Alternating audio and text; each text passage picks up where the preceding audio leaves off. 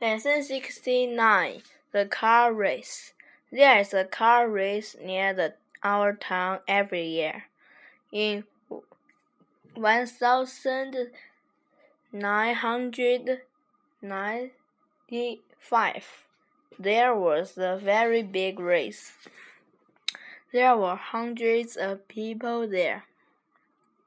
My wife and I were at the race. Our friends Julie and Jack were there too. You can see us in the crowd. We are standing on the left. There were 20 cars in the race.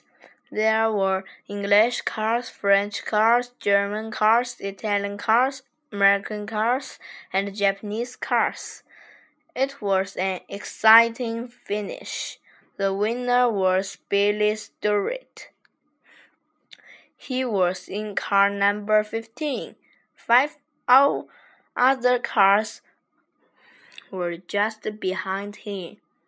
On the way home, my wife said to me, Don't drive too quietly. Quickly. You are not Billy St Stewart.